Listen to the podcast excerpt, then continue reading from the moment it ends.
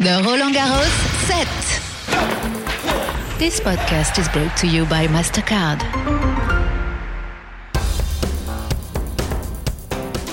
All right, day 12 of the Roland Garros set, the podcast. With me, Marjorie Hash, I'm taking you through the ins and outs of this 2021 French Slam tournament to see what's going on. It's my first time. 12 days in, I can tell you that uh, feeling pretty good. It's got a bit warmer. I stayed up uh, late last night, head to the Court Philippe Chatrier. Why? Because there was an incredible event. It was the first night session here to take place with an actual audience after months of lockdowns and curfews, particularly here in France, which have been ongoing since the month of October. It's super exciting to see 5,000 people gather in a stadium together. I'm going to find out who those people are and how excited they are, though you can imagine that they really are pretty psyched. Yes, for the uh, quarterfinal between. Uh, Djoko and uh, Berrettini. I'm excited to see a night game, which I haven't seen. We don't have that in France, Yeah. so it's kind of interesting to see. Otherwise, I believe Djoko is going to win, but never know. We never Yeah. know. We are really excited. We've been locked down for a couple of months, so now it's the big night, and we're expecting Roland Garros to be amazing every year. So really excited. Yeah, are you excited that, about the new edition of uh, night sessions? Is that something that you're happy to see the tournament have? Yeah, I think it's something that other tournaments have around the world. We are looking forward for tonight. And I've just come across a group of people who've been here today, seem they've had a good time, but they're not going to the match tonight. Commiserations. Would you wanted to come to the match tonight? Honestly, yes. But it's not possible because I think it's organized like you can come for the day match, but it's not the same ticket for the night match. Yeah. So unfortunately, I've been to the afternoon match. Yeah. Nadal, though. So Nadal, good. yes, as usual, you know. Yeah. So are you going to try and go to other night sessions another time, possibly? Yeah, next year, yeah, Yeah. every night. Yeah. You get a plan to get some tickets? Sadly, not. I get to sneak in. Yeah. It's the best side of this job, but you know. But like the fact that we've been in lockdown and curfew for so many months, Mm-hmm. the fact that we're able to gather with a lot of people, is that does that feel weird or is it normal? I was not sure about my reaction about that, Yeah. but uh, honestly, I'm glad to see people again. yeah. You know, having fun. I'm not sure about the 5,000 people, uh, but it's great. Hearing, you know, reaction when the, the players are playing, it's cool. It was great. Thank you so much. Merci beaucoup. It's very nice to be in Roland Garros and to be able to enjoy the evening with uh, some of the best players uh, playing tonight. You- You're with two of your friends. Was it hard to get tickets to come together?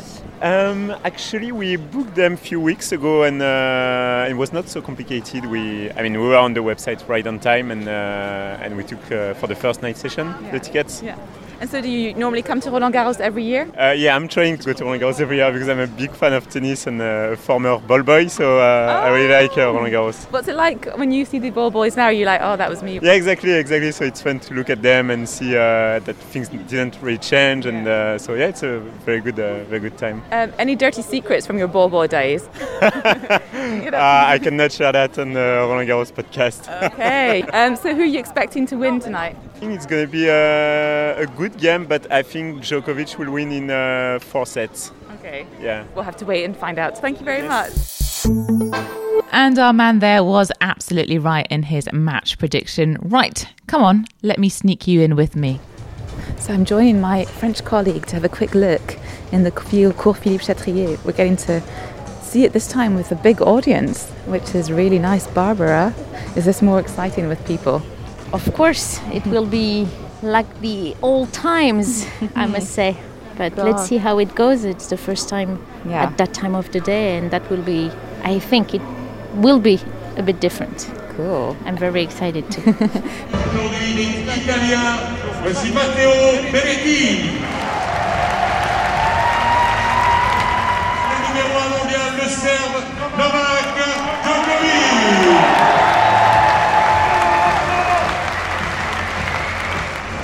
It feels really good to hear the audience. So, amongst the beautiful people we have here tonight, Guy Forget, big boss of Roland Garros. We've also got Gilles Moretton, head of the French Tennis Federation, who we spoke to regularly.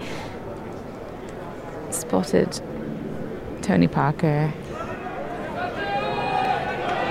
A lot of encouraging cheers and shouts could be heard echoing through the Court Philippe Chatrier, with spectators even indulging in some Mexican wave action. What I hadn't expected to see at a tennis tournament was this.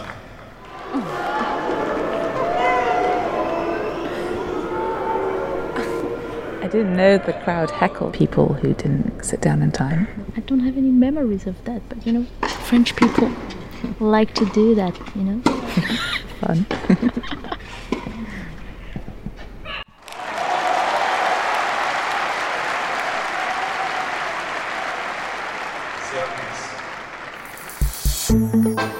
Well, believe it or not, Roland Garros feels a little bit more invigorated by the action and the energy that came from last night's match. Someone who has a key role in the French slam is the voice you can hear over the speakers. I went to find out who was behind it. My name is Marc Maury. I'm a French announcer, I would say presenter for uh, mainly all the French tournament plus Monaco. And I'm working not only on tennis but mainly in tennis. Hmm, And so, what's it like speaking here tonight with an audience for the first time in a year and a half, over a year and a half that we It's, yeah, I was saying that uh, the last time we had uh, uh, some crowd cheering for, uh, well, we had some in September, last Roland Garros, but it was 1,000 spectators, so it was very few. If we have to recall, it was Roland Garros 2019, yes, and uh, the last tournament indoors that we had some uh, good, good uh, memory was the Rolex Paris in 2019 also. So So it's far away, far away with a full stadium. From having done a rock concert a couple of weeks ago, I went to the Indochine. It was very tear, I don't know, emotional just to see this reaction, interaction, public, and I imagine the players as well. Exactly. This is the energy that we want. Not only us. I mean, of course, the organizers, me myself, but the players. Players needs that, and they, they play for this. They, they are uh, uh, for now um, more than a year playing uh, with no one in the stands. So it's uh, they're used to it, but they don't want to get used to it. And what's it like having a night session for the first time ever in Roland Garros? What, uh, does that change the mood at all? Yes, because we try to put some uh, energy at the entrance. Maybe a bit more than during the day. Put some music. Uh, we announce the ball kids or the line judges, and uh, there is sort of protocol. We want to build up something special for the night session that we will have in 2022. What was your career path? Well, it's a long, long way. Well, it's a long story. I was uh, announcing in different sports, and uh, French uh, Tennis Federation president, who is Gilles Moretton now, asked me. It was 19. Well, we have to go back far away. 1993. He asked me uh, if we could do something on tennis because ATP allowed at that time to go and interview the players, put some music for the introductions, and so we were the first one to do it in Europe. The second in the world after Indian Wells. I mean, uh, the US started uh, before us, and in Europe we did it in Lyon, Grand Prix Tennis de Lyon, 1994. That was the first time, and since then, I mean, it's the same format of presentation. So uh, we've been working together for a long time, and naturally, after a certain time, because it worked, well, they asked me if I could come to Roland Garros. We, I started it here 2004 with victoria of Gaudio, and uh, one year after, I was on the era of uh, Mr. Nadal. And how exciting is it for you as a tennis lover, you know, doing this? It's uh, it's sharing something. It's I'm a link in between the players and the crowd, so we need the crowd. If something's missing, it's like if I was just talking to the crowd, and if there is nothing in on the ground, I mean, they, they will be frustrated. But the players been playing like this. But my job is like to emphasize what they're doing and to uh, well inform the public. I would say to to give them at least a few informations before the match for them to to cheer for one or another. And um, what would you, what, how does it, announcing for tennis differ from announcing for another sport? What's, what makes it It's different? it's different because we have a we have a format in different sports. For example, we can speak during the competition. An individual uh, sport like track and field, track and field, you speak all the time. Uh, well, you speak during the event. Uh, In tennis, you are not allowed to do it after the first ball and go to the match point, um, and you can speak after the match point. So uh, it's a bit different. Uh, in different sports, like in basketball, football, rugby, you can talk during the game sometimes. Here, it's quite uh, it's quite inappropriate, I would say. Even if we sometimes indoor tournaments, you can put some music at the changing uh, sides. So. Who would you expect in the final? I know you can't say that. Uh, I can't say it, but uh, if you look at for the history, in, uh, I would say in 15 years, in 100 years, when we, you look at the history of tennis, I mean, what, what Nadal is, uh, is doing is so incredible. So we're, we're living a special era, and he's not doing it alone. He's doing it while there is Djokovic, Federer, and there were Murray and other players. I mean, just this is incredible. So I don't know for the history. Anyway, if we have, uh, we don't know what will go on, but if we have a semi-final, Nadal. Djokovic will be great, and uh, well, Tsitsipas is coming along also. So Zverev, it's anything can happen. There is a new generation. The old one, the old one's still there, and Nadal is playing unbelievably well. So Anything's hard, possible. Exactly, hard to predict. Uh, I would say uh, if Nadal wins, it's uh, it's more than historical. Of course, Djokovic is on his way also to to, to make a a good career. But uh, if anything can happen, but uh, anyway, it will be historical here. Thank you so much, Marc, for taking the time to talk. You're welcome. And it's not just the announcer who gets an interesting view of the tournament here at Roland Garros. Sports journalists have some very fun seats. A massive job perk. I caught up with one a few days ago to find out more. So I was talking about familiar faces that you bump into at Roland Garros, and obviously it's the first time for me, but I do know a few familiar faces, notably people I normally bump into at gigs. Dave, hello. Yeah, no music for us to enjoy at the moment, Marjorie, but the tennis has been fantastic, and thankfully the weather's been all right too. Yeah, it's Tougher for the players than it is for us, and we're complaining. Yeah, but, but- we've got air-conditioned offices. Shh, don't tell people. Um, actually, talking about your office, so I've climbed up to the fourth floor of the uh, Suzanne Lenglen court. Viewpoint of the court. oh yeah, no, th- these are our commentary booths, and uh, we're currently sitting behind Daniil Medvedev, who has just taken the first set against Reilly Opelka. It's a, great view that we have here. Every time I say to my friends that I commentate tennis, they say, "Make sure you don't crane your neck." But now you, we're letting you into the secret and your listeners into a secret, Marjorie. We sit behind the play, so we're not actually moving our heads from side to side. Hardly. so, how did you get into this sort of line of job? I've always loved sport and all sports. So I'm, I, I'm a generalist. I, I wouldn't say that I'm necessarily a tennis specialist, but I've always loved tennis. And uh, I, I live in Paris, so Roland Garros has always been a, a highlight of the sporting year over here. And I was fortunate enough to be invited to join the team last September for the rearranged Roland Garros and back here again this year. And it's just fantastic to be here, fantastic to commentate on such a, major sporting event. But as a journalist, what are the little secret spots where you go and hang out and you get little extra views and things like that? The secret is definitely the air conditioning, and uh, that I, I don't want to be annoying to those spectators who have suffered in the 30 degree heat. Although the, the way the Roland Garros complex has developed, it, it's got more spectator friendly by the year. It is terrific for everyone who's lucky enough to have those tickets to come in, and we try to retreat to the air conditioning to get a coffee and to prepare the match notes for the next match because.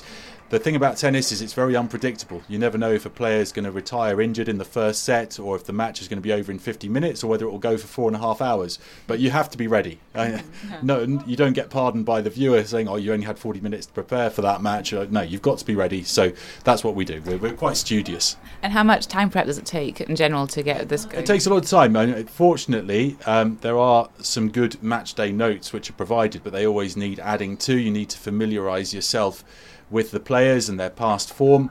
It's always important to double check the pronunciation of the players. Oh, yeah. And yeah, no, you, you've, you've really got to be across everything. And then there are some things which you will uh, decide become more relevant as the match wears on, particularly if it's going to go to a deciding set. So you start looking up further statistics. You just need to know where everything is and be quite organised. So you and I go to a lot of concerts together. We've not gone to a lot of concerts. How would you compare this? Because obviously I'm completely. This is my first time ever at Roland Garros. My uh, imposter syndrome is non-existent because it's so far off I can't possibly do. But I'm finding that. It's the same working at a, an event like this. It's like working at a big music festival. You're running around, you're seeing a lot of really interesting things, but you don't really have that much time to see a match if you're not directly commentating on it. That's very true.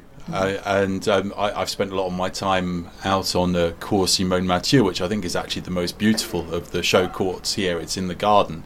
But that means that I've, I've not been on Philippe Chatrier very much, watching the really, really big names. I've seen excerpts on the TV. It's, it's impossible to watch every match live. There's stuff going on everywhere at all times. What's the biggest difference compared to music? You've got to be quiet during the points at Roland Garros. There's no singing along with your favourite hits as someone hits a smash. There, there are certain places in the world where it's more acceptable to make noise during points, but uh, thankfully Paris isn't one of those places. It's relatively tame, you'd say. Uh, I wouldn't say tame. I mean, we, I, I- there have been some raucous atmospheres around. Uh, there are no French players left now, so that means that you- you're not going to have the, the local crowd getting behind their players. the French goat. It's, it's gone. It's gone. It's, it's historic that they haven't got players through after two rounds.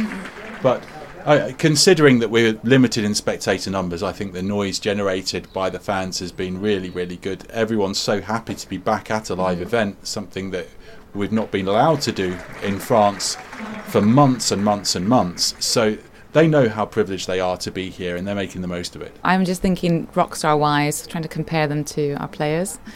Well, Would you, Well, ha- you- have a look down there. Can you see what Reilly Opelka is wearing? He's got sort of rock star hair and a, a rock star beard and a Tame interesting Impala. attire. Yeah, slightly, slightly Tame Impala look to him. Um, I, I know we've spoken off microphone about players and their rapping careers. That, Yes. uh, yeah, my, my guilty pleasure now is I like Corentin Moutet's rapping. I, I actually learnt quite a lot of my French from listening to MC Solaar rap. Yeah. And I like rap where there are no swear words and you can understand what people are saying because they articulate. And Moutet's literate. He's Yeah. and and he articulates. So I like what he does. Uh, It's funny because it's not that obvious. You'd have to kind of know and research. It doesn't. It's not the first thing you pop up when you Google his name.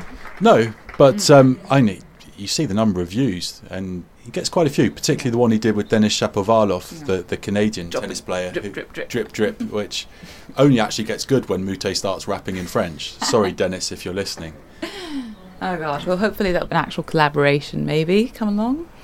Yeah, Yeah. yeah. no, what we would like to see. I, I know. I think in the past, I'd have to check who was in it, but there was uh, a, a band composed of Mm. tennis players. Uh, I'd have to check exactly who was in there. But I, I, my um, preferred style is guitar music. So yeah, I'm looking at Reilly Opelka here and thinking, yeah, he'd do quite well in a in a, a summer music festival as a frontman. Okay. He's got a little bit of the Dave Grohl's about him as well as the the Tame Impala. Yeah, the Tame Impala is more for his tie dye outfit and the long beard, I guess. Yeah, no, I, I could see him as a drummer if he's not going to be the frontman, or maybe a singing drummer. Excellent. Good idea. Well, thank you very much, David Crossan. Absolute pleasure to see you, Marjorie. Lovely seeing you too. Next time we'll get a good drink at the gig. Definitely, we need that. And the band Dave may be referring to was the Bryan brothers, composed of identical twins Bob and Brian. And that's a wrap for this edition of the Roland Garros set. Join us again tomorrow. It should normally be all about food, glorious food. Also, remember to subscribe to the Roland Garros set via your favorite platforms and, of course, the Roland Garros app. The Roland Garros set. This podcast is brought to you by MasterCard.